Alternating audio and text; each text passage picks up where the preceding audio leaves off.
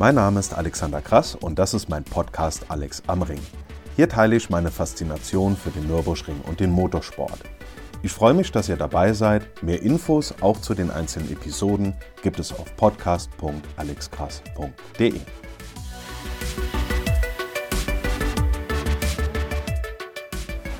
So, liebe Freunde des gepflegten Kreisfahrens, es ist Donnerstag, der 5. Mai und das bedeutet, morgen geht es für ein schönes Wochenende zum Nürburgring zu den 24-Stunden-Qualifiers.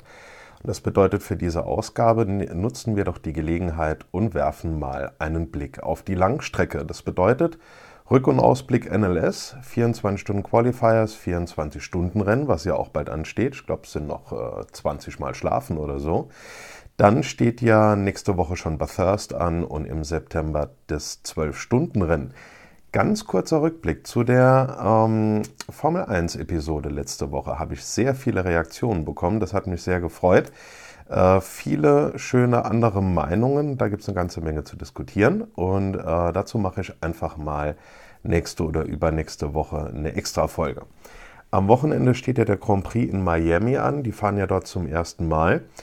Und die Amerikaner haben dort echt krass aufgefahren. Also da ist eine riesen Vielfalt in der Strecke drin. Das geht ja rund um irgendein so Stadion, keine Ahnung, irgendein rechteckiges Stadion. Ähm, was ich ein bisschen, sagen wir mal, worauf ich mal auf jeden Fall einen Blick werfen werde, das ist dieser Pool. Die haben sich wohl unter anderem an Monaco ein Beispiel genommen, haben gesagt, das sieht cool aus, wenn man da irgendwie ein paar ein paar schicke Yachten stehen hat. Und am Anfang habe ich gedacht, also ich, ich wusste, dass dort kein Wasser direkt innerhalb der Strecke ist, keine irgendwie, was weiß ich, so ein Hafen oder sowas. Und hatte gedacht, okay, die stellen dort, die machen dort Wasser hin, so ein Pool, und heben im Kran dort Yachten rein. Und jetzt habe ich die Tage gesehen, ich, ich habe am Anfang echt gedacht, das wäre ein Scherz. Die sind hingegangen, haben dort einfach auf irgendeine Fläche Yachten draufgestellt, auf so Stelzen, Stützen, keine Ahnung, und haben einfach dort ein Gerüst hingemacht und haben so Matten oder sowas draufgelegt, was Wasser imitieren soll. Das heißt, die stehen gar nicht im Wasser, sondern das ist einfach alles komplett fake. Und auf den ersten Blick finde ich das schon, ähm, vorsichtig gesagt, ein bisschen lächerlich. Das sieht für mich echt nach Vergnügungspark aus. Ich bin da noch unschlüssig, was ich davon halten soll. Also äh, so richtig schön genuin finde ich es nicht.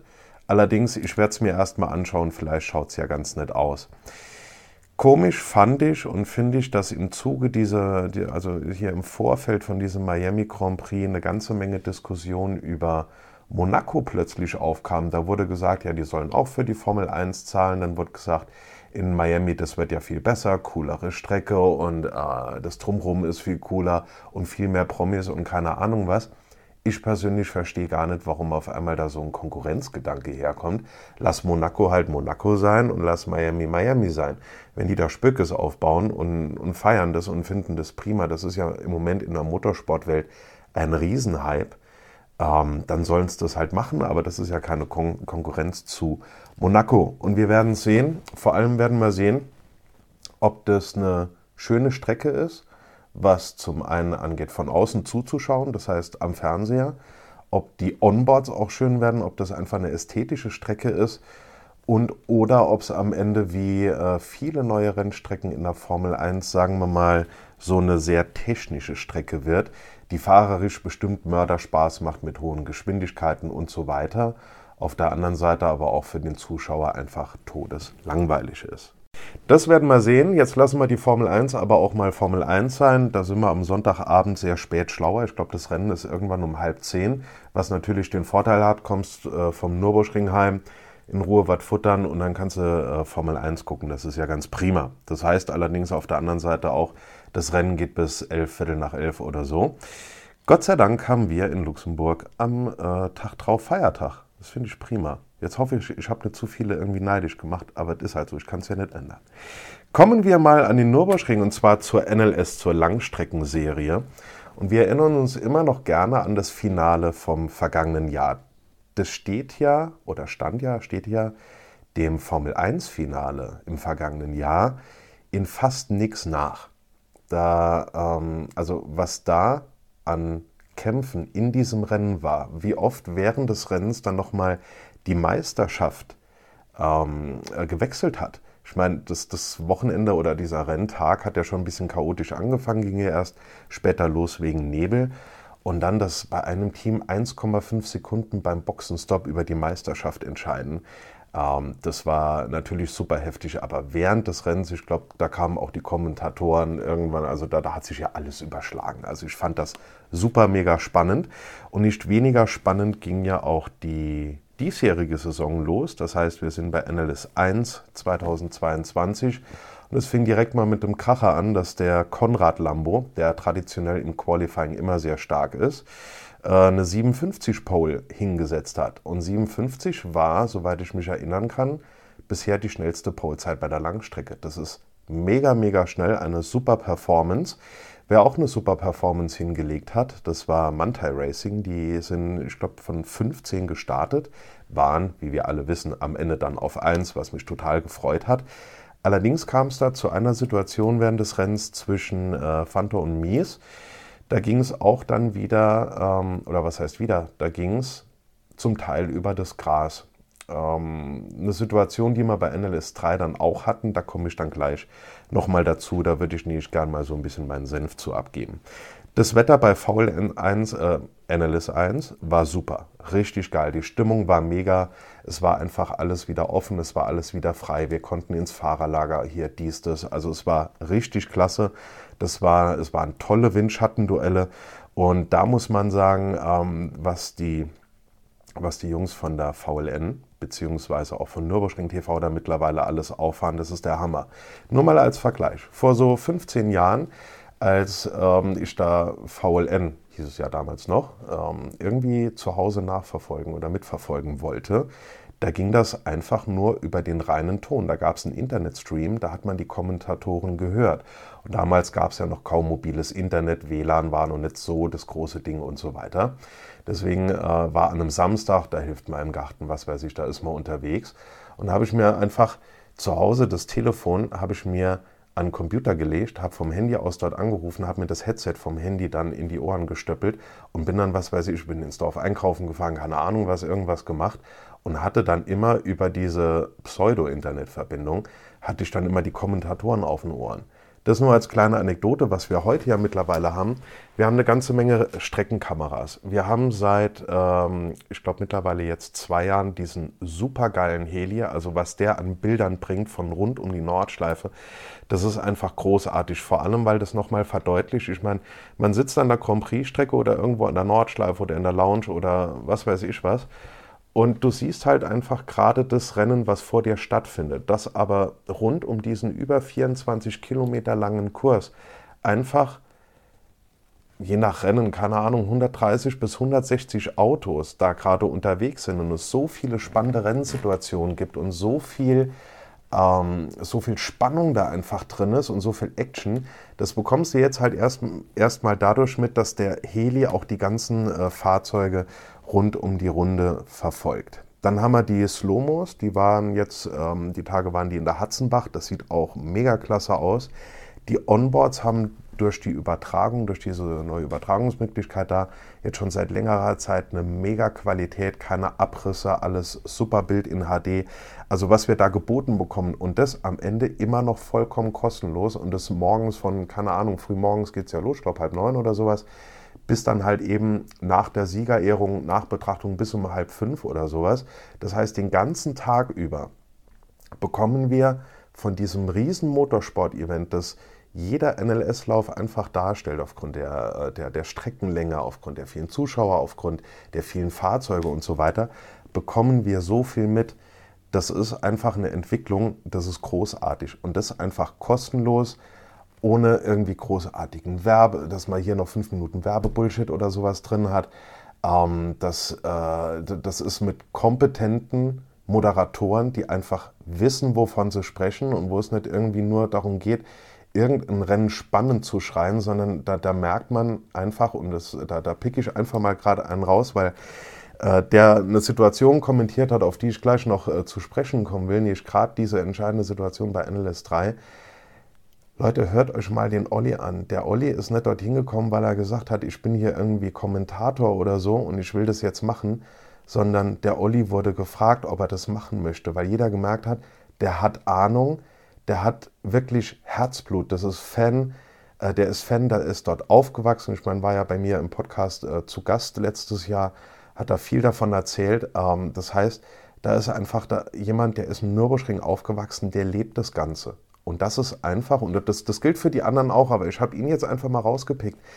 Und das ist einfach unbezahlbar. Und da können wir auf einem Niveau Motorsport verfolgen, auf der Strecke, die wir alle lieben, mit Fahrern, die wir zum großen Teil kennen, mit Autos, zu denen wir durch die ganzen Teams und so weiter, ich meine, da kommen ja viele aus der Region, bestes Beispiel Mantai oder Phoenix. Ähm, das heißt, da sind wir so nah dran und das ist einfach unbezahlbar und das ist so geil. Und dann kommt noch das Highlight mit einem 12-Stunden-Rennen, wo man das einfach über zwölf Stunden auf zwei Tage verteilt erleben. Also Leute, das Motorsportjahr wird einfach mega. Zurück zum Thema. Ähm, Mantai hat gewonnen, LLS 1, hat mich sehr gefreut äh, für die Mannschaft aus Moispart. Das war ein tolles Rennen, ein toller Sieg und es hat einfach Spaß gemacht zuzuschauen. Da sind wir alle gut äh, gelaunt nach Hause gegangen. Dann kam NLS 2. Da braucht man nicht viel zu sagen, das ist schnell abgehandelt. Da gab es Schnee. Freitags äh, war ich im Fahrerlager, da hat es euch äh, geschneit. Vielleicht habt ihr das auf meinem TikTok gesehen. Und ähm, am nächsten Tag, da hat es gedauert, bis der Schnee weg war. Dann kam natürlich die Sonne raus, aber oder kam einfach die Sonne raus, aber trotzdem absolut keine Bedingungen, unter denen man irgendwie äh, einen Langstreckenlauf hätte starten können. Allein von den Temperaturen her, das ist für die Reifen eine Katastrophe. Und da fand ich es auch sehr, sehr gut, dass, ähm, dass, äh, dass die Absage schon mittwochs kam. Da konnten sich alle drauf einstellen. Es wurde auch im Vorfeld klar kommuniziert, am Mittwoch um 11 Uhr treffen wir die Entscheidung. Jeder konnte sich einrichten. Es wurde richtig entschieden, das absolut. Und auch die Kommunikation hat gestimmt. Also da äh, war gerade bei den ersten beiden Läufen und auch jetzt beim dritten Lauf, war einfach, was äh, das, so das Gesamtgefüge bei der Langstrecke am äh, Ring angeht, war einfach alles prima alles richtig gemacht. Ein Kritikpunkt gab es, den ich allerdings nicht nachvollziehen kann. Es wurde viel diskutiert, weil es wird ja gesagt, das äh, Rennen, was jetzt ausgefallen ist, NLS 2, wird am 1. November-Wochenende nachgeholt. Und da war dann in sozialen Medien oft zu lesen, ja, da ist das Wetter ja noch viel schlimmer und keine Ahnung was ist es im Zweifel nicht. Wir hatten letztes Jahr beim 1. November, am 1. November-Wochenende hatten wir die GT Masters, die nachgeholt wurden aus dem Sommer. Die waren, soweit ich mich erinnere, da auch ausgefallen wegen der Sache mit der Flut. Ähm, Im Ahrtal, äh, weil der Nürburgring da ja als äh, Hauptstation für die ganzen Hilfs- und Rettungskräfte da gedient hat. Und äh, es, ja, es war kalt, aber es hat nicht äh, geschneit oder sonst irgendwas. Also ich glaube, das Wetter ist stabiler und berechenbarer, wenn auch nicht unbedingt so viel wärmer. Temperaturen nicht im Minusbereich, aber sagen wir mal im höheren einstelligen Bereich, sage ich mal. Aber das reicht dann auch vollkommen aus und deswegen bin ich da jetzt schon aus Erfahrung sehr zuversichtlich für November. So, jetzt muss ich kurz Pause machen. Ich hoffe, es hat nicht zu sehr gestört. Der Nachbarshund hatte irgendwie gerade seinen Moment. Ähm, kommen wir zur NLS 3. NLS 3 war auch mega. 160 Autos. Das ist ein riesen Nennergebnis schon mal. Ähm, Qualifying-Ergebnis war auch, sagen wir mal, interessant. Von in den Top 5 der Startaufstellung waren vier im 4 GT3. Das heißt, die haben da äh, mal ordentlich vorgelegt. Ich muss sagen, an den M4 GT3 muss ich mich, musste bzw. muss ich mich immer noch gewöhnen. Ich bin ein Riesenfan von dem M6 GT3. Das ist einfach ein Riesenschlachtschiff, ein Riesengeschoss, das sieht mega aus. Äh, also eigentlich auch egal, welches Design das ist, ob das irgendwie jetzt die Totalbeklebung ist, ob das meinetwegen die, äh, die Rowe-Beklebung ist. Das Ding sieht einfach immer mega aus, hört sich klasse an. Ähm, das ist einfach eine Wucht, das ist eine Bank. Leider nicht mehr dabei, dafür gibt es den M4 und wir haben bei der, beim dritten Lauf der NLS alle gesehen, dass das auf jeden Fall ein Auto ist, mit dem man in dieser Saison und auch in der Zukunft rechnen muss. In der Startphase, das heißt in der ersten Rennstunde, sage ich mal, war ziemlich viel los. Weiteren Verlauf ist dann auch der Mantai ausgefallen, das habt ihr sicherlich alle gesehen. Sehr, sehr schade, äh, war ein missglücktes Überrundungsmanöver ähm, Galgenkopf, wenn ich mich richtig erinnere, wo er einem äh, langsamen Fahrzeug aufgefahren ist. Ich hatte das nur so, ich habe das bisher nur einmal gesehen, ich muss es mal nochmal genauer anschauen. Das heißt, ähm, ich habe keine Ahnung, wer da jetzt irgendwie, ähm, ich sage mal in Anführungszeichen, Schuld hatte. Im Zweifel äh, war es einfach ein Missverständnis, was natürlich auch bei einer gewissen äh, Menge an Autos auf der Strecke passieren kann. So, den Rennverlauf haben wir alle mitbekommen und dann kommen wir zur großen Aktion bzw. zu der Situation des Rennens und zwar zwischen Max Hesse und Augusto Farfus, beide für BMW unterwegs, beide auf BMW M4 GT3. Es war die letzte Runde und ihr habt alle mitbekommen, der Farfus war im Rover BMW weit voraus oder hatte einen ordentlichen Vorsprung, sodass man gesagt hätte, das kann der Max Hesse nicht mehr, äh, mehr großartig einholen. Und dann wurde es ein bisschen eng, auch wieder am Galgenkopf mit zu überrundenen Fahrzeugen. Da ist der Fahrfuß aufgehalten worden und da hat der Max Hesse natürlich dann äh, einiges an Boden gut machen können. Und er kam gerade richtig, sagen wir mal, gerade in die richtige Entfernung zu Fahrfuß. Denn wenn du Anfang der Döttinger Höhe, wenn du da aus dem Windschatten überholen willst, dann ähm, und du bist direkt, also wirklich Stoßstange, Stoßstange hinter dem vorausfahrenden Fahrzeug, dann bringt dir das nichts weil dann ziehst du irgendwann raus und dann hast du keinen Windschatten mehr und dann bist du im Zweifel einfach genauso schnell wie der, der vor dir fährt und dann fahrt ihr einfach nur versetzt hintereinander her. Wenn du zu weit weg bist, dann kannst du dich nicht entsprechend ransaugen. Es gibt da so einen bestimmten Bereich und das könnt ihr jetzt beim, äh, bei den nächsten Rennen, die, äh, also nächste NLS-Rennen, 24 Stunden Qualifiers und dann kommt ja direkt das 24-Stunden-Rennen Ende Mai, müsst ihr das mal ähm, aus dem Hubschrauber oder aus der Onboard beobachten. Es gibt so einen gewissen perfekten Bereich, da ist man Anfang der Döttinger Höhe hinter dem Konkurrenten, am besten, also wenn man in, der, in derselben Klasse unterwegs ist oder wenn man sogar noch das, äh, das, äh, das gleiche Fahrzeug fährt, wie es jetzt bei den beiden M4 der Fall war, dann bist du nah genug dran, aber auch weit genug weg, dass du dich, sagen wir mal so, auf dem ersten Drittel, erste Hälfte Döttinger Höhe ransaugen kannst. Und das ist ja das Wichtige, dass du, aus dem, dass du den Windschatten nutzen kannst, um dich ranzusaugen und dann im letzten Moment mit Geschwindigkeitsüberschuss dann aus dem Windschatten raus kannst, weil dann hast du eine Chance, da irgendwie vorbeizukommen. Auf diese Chance hat dann halt auch eben der Max äh, Hesse gehofft. Fahrfuß hat, sagen wir mal, sehr aktiv verteidigt. Ob das Ganze so regelkonform war, kann ich nicht einschätzen. Dafür müsste ich mir erstmal das Reglement nochmal anschauen. Ich glaube, die in der Formel 1 hätten das nicht so knorke gefunden. Es ging dann so weit, also war so ein bisschen Gezuckel hin und her. Fahrfuß hat vorne äh, verteidigt. Und dann ging das Ganze Richtung linker Streckenrand. dann ist der Max Hesse mit den linken, mit der linken Seite, mit den Rädern über die Wiese gefahren. Und das ist eine Situation, die haben wir nicht zum ersten Mal gesehen, die haben wir vorher, wie ich gesagt habe, auch bei NLS 1 gesehen.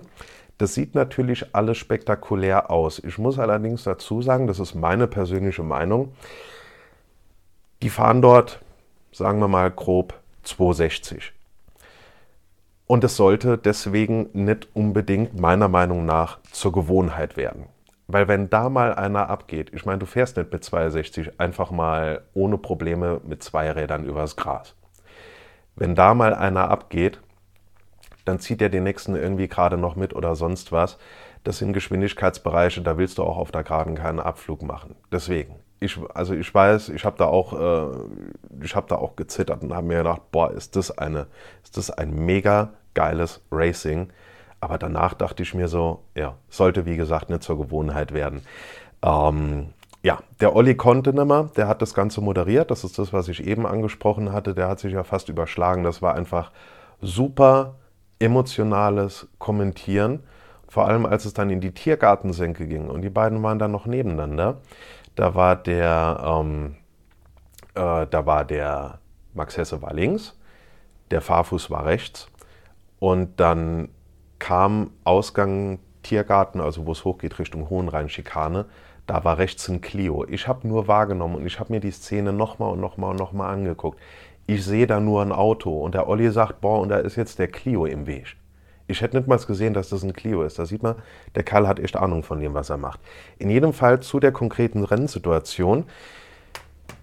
Die fahren also aus der Tiergartensenke im Prinzip nebeneinander raus. Dann kommt rechts dieser Clio und dann hat Lukas Gajewski in diesem Rückblick, also in diesen Highlights, drei Minuten Zusammenschnitt oder wie lange es dauert, hat er gesagt, Hesse war clever genug zu lupfen. Und das ist richtig. Denn Hesse hätte auch auf dem Gas bleiben können. Und wenn man das so ein bisschen kennt, Ich glaube, er wäre definitiv in der besseren Situation gewesen, auch ohne den Clio. Selbst wenn die Strecke komplett frei gewesen wäre, wenn du in der Senke gleich auf gleiche Geschwindigkeit links bist, hast du bessere Chancen, als, er, als Erster aus der hohen Rheinschikane rauszufahren. Wir denken dran, das letzte Runde. Und der hat dann zurückgezogen, hat Fahrfuß vorgelassen, die Situation wurde entschärft ähm, mit dem Clio, weil den hätte es ja da im Zweifel dann auch irgendwie noch mitziehen können, hätten die es wirklich drauf ankommen lassen, weil bei den Geschwindigkeiten wird es da oben Richtung Hohenrhein-Schikane mit drei Fahrzeugen nebeneinander dann auch irgendwann eng. Wie Lukas Gajewski gesagt hat, clever genug zu lupfen und ähm, ja, ich persönlich finde, bezogen auf die letzte Runde, bezogen auf die letzte Aktion, auf den letzten paar Kilometern, Döttinger Höhe und so weiter. Max Hesse hätte meiner Meinung nach das Rennen gewonnen. Farfus hat, wie, wie gesagt, sehr aktiv verteidigt. Ähm, haarige Situation, sah spektakulär aus, im Prinzip geiles Racing, aber dann am Ende hat Farfus gewonnen, sagen wir mal so. Farfus war ja der, der die Junioren angeleitet hat. Ähm, hoffen wir mal, dass die noch in Ruhe zusammen einen Kaffee trinken können. Und davon gehen wir mal aus, weil das sind beides nette Jungs und die verstehen sich sicherlich auch mit so Aktionen auf der Strecke prima. Zu dieser ganzen Aktion würde mich wirklich mal eure Meinung interessieren. Schreibt mir eine E-Mail, schreibt mir auf Instagram, was, äh, irgendwelche Kanäle. Gibt ja genug äh, Möglichkeiten, wie man mich erreichen kann, wie man mir schreiben kann. Schreibt es in die Kommentare. Sagt mir echt einfach mal eure Meinung zu der ganzen Aktion. Da bin ich wirklich mal gespannt. So, weg von NLS hin zu den 24 Stunden Qualifiers am Wochenende. Das wird mega. Samstag ist die Fahrt in den Abend hinein und es wird einfach großartig. Und vor allem, weil, wie ich eben schon gesagt hatte, zu NLS 1 sich die Zuschauersituation auch wieder deutlich entspannt hat. Es kommen wieder richtig viele Fans zur, äh, zum Nürburgring und zur Nordschleife und das ist einfach großartig.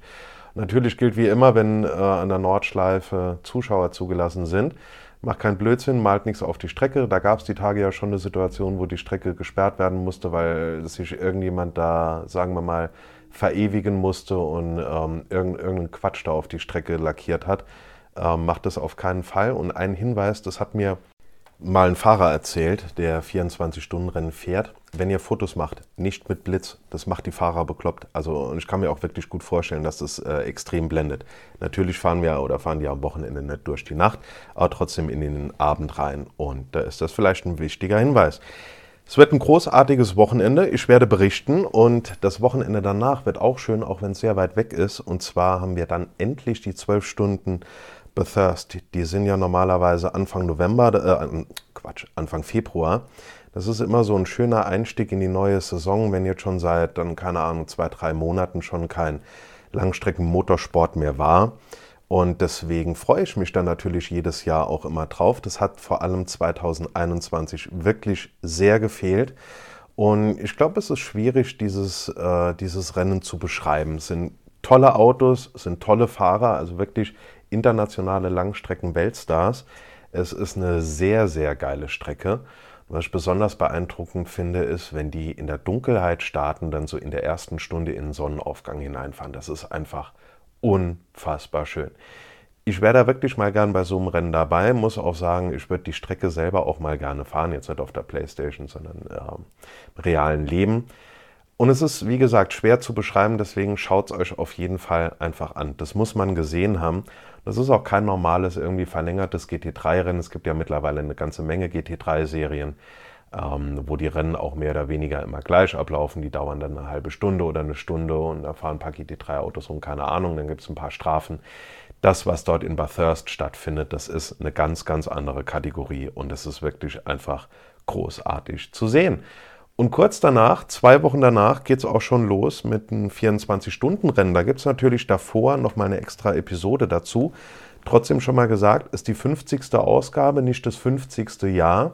Ist ja dreimal ausgefallen, das heißt ähm, Mitte der 70er, das dürfte 74, 75 gewesen sein, wegen der Ölkrise und dann nochmal 83, weil die Grand Prix-Strecke da gebaut wurde. Das letzte Mal Vorbau Grand Prix-Strecke war ja Oktober 82, 83 dann nicht, weil die Kapazitäten nicht gereicht haben und 84, 12. Mai wurde die Grand Prix-Strecke ja dann eröffnet und dann hatten wir eine Riesenstrecke, auf der das Rennen stattfinden kann. Das ist auch wieder regulär mit Zuschauern und wir erinnern uns an diese wirklich äh, spooky Geister-Nordschleife, die wir 2020 hatten. Da war das Rennen ja später, war ja im September. Ähm, wo die, wo die, es gab keine Zuschauer an der Nordschleife, keine Beleuchtung, keine Lagerfeuer, einfach gar nichts.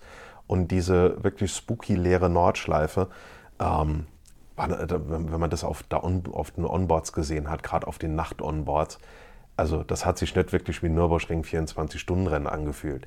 Das werden wir dieses Jahr wieder haben und es wird einfach großartig. Aber wie gesagt, da sage ich in einer extra Episode nochmal was dazu. Dreieinhalb Monate später, im September, Mitte September, geht es dann äh, los mit einem ganz neuen Veranstaltungsformat, nämlich mit einem 12-Stunden-Rennen am Nürburgring. Schaut euch allein mal das Plakat an, das sieht schon mega aus. Das neues Format zusammengesetzt aus zweimal sechs Stunden. Sechs Stunden Rennen samstags, sechs Stunden Rennen sonntags. Da wird dann auch in die Nacht reingefahren samstags. Das äh, finde ich. Ist ja ein komplett neues Konzept, auch das gesagt wird. Die, die Abstände aus dem ersten Rennen samstags werden dann halt einfach gespeichert, wie natürlich immer. Gibt es Ergebnislisten mit, mit Abständen. Und in dieser Reihenfolge gehen die Fahrzeuge dann auch sonntags ins Rennen. Das heißt, die werden in den Abständen gestartet und werden dann, äh, die fahren dann unter Code 60 und dann wird irgendwann das Rennen freigegeben. Und das finde ich einfach eine mega Idee, weil damit kriegen wir tatsächlich in zwei Teilen, zweimal sechs Stunden, ein komplettes, reales Zwölf-Stunden-Rennen. Und da bin ich wirklich mal gespannt. Da gibt es, ähm, wie gesagt, auch die Fahrt in die Nacht. Es ist einfach mal was Neues ausprobieren. Und das finde ich wichtig und das finde ich richtig. Und ich kann jetzt schon sagen, also meine Meinung ist, das wird hundertprozentig ein Erfolg und das wird es die nächsten Jahre dann auch weiterhin geben. Da bin ich echt gespannt und freue mich wirklich auf die zwölf Stunden am Nürburgring im September. Bis dahin schickt mir mal bitte eure Meinung. Nochmal der Hinweis, vor allem zu der äh, wirklich spannenden und auch spektakulären Aktion auf der Döttinger Höhe in der letzten Runde bei NLS 3 zwischen Fahrfuß und Hesse. Da wird mich mal eure Meinung interessieren. Ansonsten folgt mir auf TikTok, kommt am Wochenende zum Nürburgring, kommt zahlreich zum 24-Stunden-Qualifiers, kommt zum 24-Stunden-Rennen. Es wird ein großartiges Fest. Das dürft ihr nicht verpassen. Wer am Wochenende am Nürburgring ist, viel Spaß. Wir sehen uns dort.